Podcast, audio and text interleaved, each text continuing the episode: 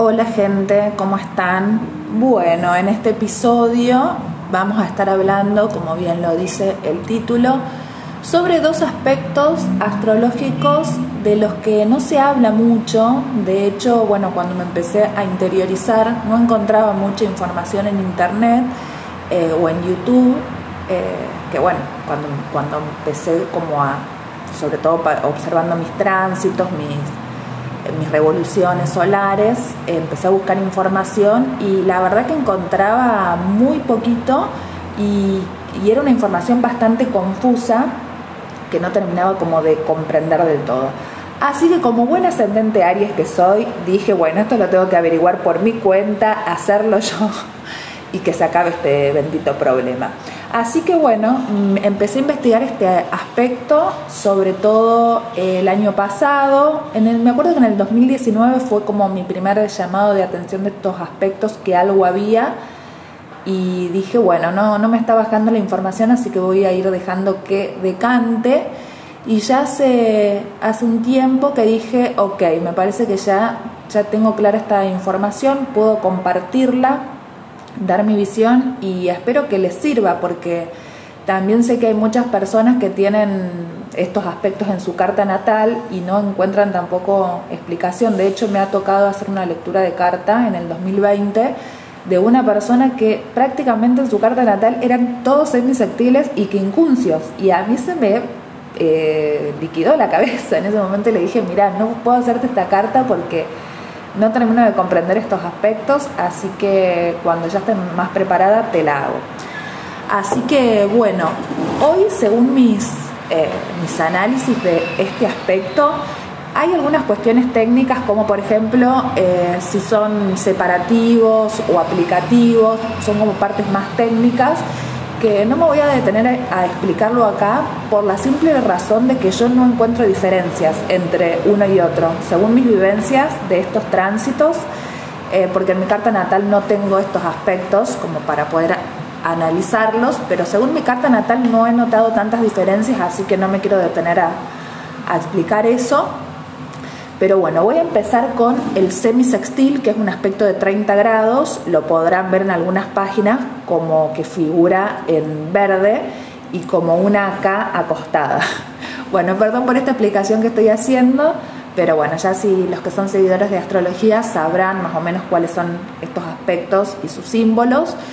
Pero bueno, si hay algún colgado, repito que es como el aspecto más cortito que se ve en la carta natal, es un aspecto de 30 grados y es el aspecto más cercano que hay entre un planeta y otro. Por ejemplo, si tenés eh, un Venus en el grado 13 de eh, Acuario y le hace un semisextil a un Marte en el grado 13 de Pisces, por ejemplo, ¿no? Como justo están en signos pegaditos. O puede ser al revés, que estén eh, en aspecto un Acuario y un Capricornio. En fin, em, según mi observación, el semisextil es un aspecto bastante parecido a lo que pueda llegar a ser Mercurio, en el sentido de que es más una idea que algo concreto, como, como esos momentos cuando te cae una ficha, así podría asociar a, a los semisextiles, ¿no? Como que, wow, un momento en que te diste cuenta de algo que es mínimo, es, es un dato que te baja, que no va a hacer la gran diferencia en tu vida, que no va a cambiar nada y al mismo tiempo va a cambiar mucho porque es como una fichita que te estaba faltando para terminar de comprender una idea. Eh, podría poner ejemplos personales, pero me parecen tan estúpidos que me dan como un poco de vergüenza.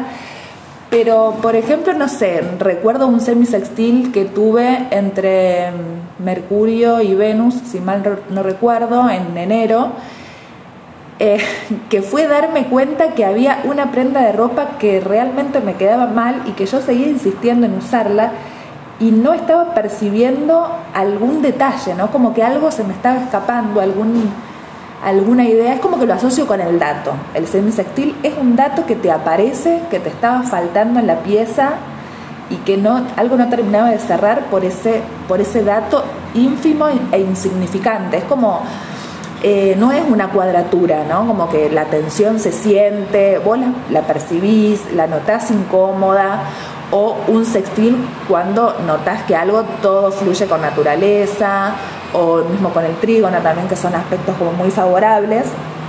También otra cosa que me gustaría decir es que toda la información que estuve recabando con respecto a estos aspectos hablaban mal, ¿no? Como que los veían como aspectos negativos o tensionantes, sutiles, pero tensionantes, obviamente que al, ser de, poquitos grados lo asocian con algo, eh, bueno, un aspecto menor. Para mí no es nada menor el semisextil y el quincuncio mucho menos, que ya vamos a llegar al quincuncio.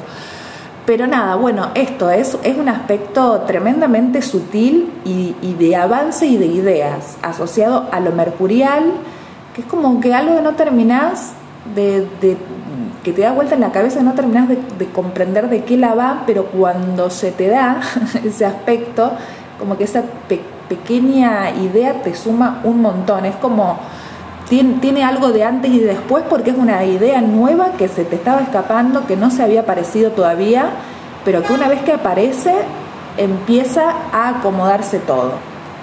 Después del quincuncio, para mí es un aspecto súper sanador, de eso sí voy a coincidir con los textos que estuve leyendo o informaciones en YouTube, que es un aspecto súper sanador y de conclusión. Para mí cuando se te hace un aspecto de quincuncio en una carta natal. Yo me acuerdo en el 2020 tenía un quincuncio en mi, en mi revolución, ¿no? Tenía ese año de revolución la luna en Leo, que me estaba haciendo un quincuncio a mi Venus. Y yo ese año terminé de sanar un, como un karma que venía trayendo. Otra cosa también tiene mucho que ver con el karma. Y yo sentí ese año que terminé de sanar un, un karma que venía atrayendo en mis relaciones, en mi forma de vincularme, en mi caso que soy heterosexual con varones, que, sentía como que nunca lo iba a poder superar, que era algo que venía trayendo año tras año, que era como siempre más de lo mismo, como que sentía que repetía un patrón, como que algo eh, no, lo, no, lo, terminaba de solucionar y de repente con el quincuncio es, ok, se terminó esto, o sea, esto no me va a volver a pasar. Obviamente toco madera, ¿no? Porque uno nunca sabe cuándo te puede volver a pasar o no, pero la sensación del quincuncio es, esto lo terminé de resolver, de alquimizar, de transmutar. También otras palabras claves para, para este aspecto. Como el del semisextil para mí es el dato que faltaba, el quincuncio es terminar de transmutar y de alquimizar algo, ¿no? Como eh, un alivio, se siente como un alivio. No lo veo tampoco para nada tensionante. Insisto en que veo, recalco esto porque veo un montón de, astrólogos hablando, no para hablar mal de los astrólogos, por supuesto que no, de los cuales aprendo un montón, pero siempre hablan de estos aspectos o, no le dan nada de bola o lo ven como algo, viste, de, temer. Y yo no los, por lo menos en mi vivencia, no lo percibí para nada, sí, de hecho todo lo contrario. Eh, así que bueno, sí, el quincuncio termina de ser un asunto de resolver. Igual esto también es lo mismo, ¿no? Separativos o aplicativos, en los dos los, los viví de la misma manera. Por ahí eh, podría decir que el creciente me ha costado como un poco más eh, de interiorizar, digamos, me ha sonado como un poco más incómodo, pero tampoco tanto. Ha sido como una incomodidad linda, no era una incomodidad de la cuadratura de la oposición, que claramente las percibo, eh, sino como que una pequeña incomodidad que al mismo tiempo alientan a, avanzar y al mismo tiempo aparecen en ambos aspectos, sobre todo en el quincuncio, una sensación de terminar de resolverse algo, que es muy sutil, no lo vas percibiendo eh, de, bueno, sí, obviamente que de un día para el otro eh, algo se te acomoda, pero es algo que va siendo como muy sutil y de a poquito y de a poquito hasta que un día te diste cuenta que eso ya se resolvió. Así que bueno, espero que haya sido claro mi explicación, que no haya dado tantas vueltas, porque por ahí sí me doy cuenta que doy muchas vueltas, pero nada, quería, quería hablarles sobre estos aspectos, cómo los viví yo, cómo los percibí, me parece que son maravillosos, que le presten atención en sus tránsitos, sobre todo en sus tránsitos, para ver qué les pasa con ellos. Siempre lo ideal para, para ir aprendiendo de, sobre, astrología es eh, fijarse en la propia carta natal y en las propias revoluciones. Yo tengo todas mis revoluciones de los 33 años que hasta ahora llevo vividos y eso me ayuda mucho a, a aprender y bueno, también con los tránsitos, eh, de ir también sacando mis propias conclusiones en vez de estar siempre eh, pendiente de qué es lo que dicen otros astrólogos o desconfiando de mis ideas, eso ya no va más porque una tiene que incorporar este bendito ascendente que Dios le ha dado.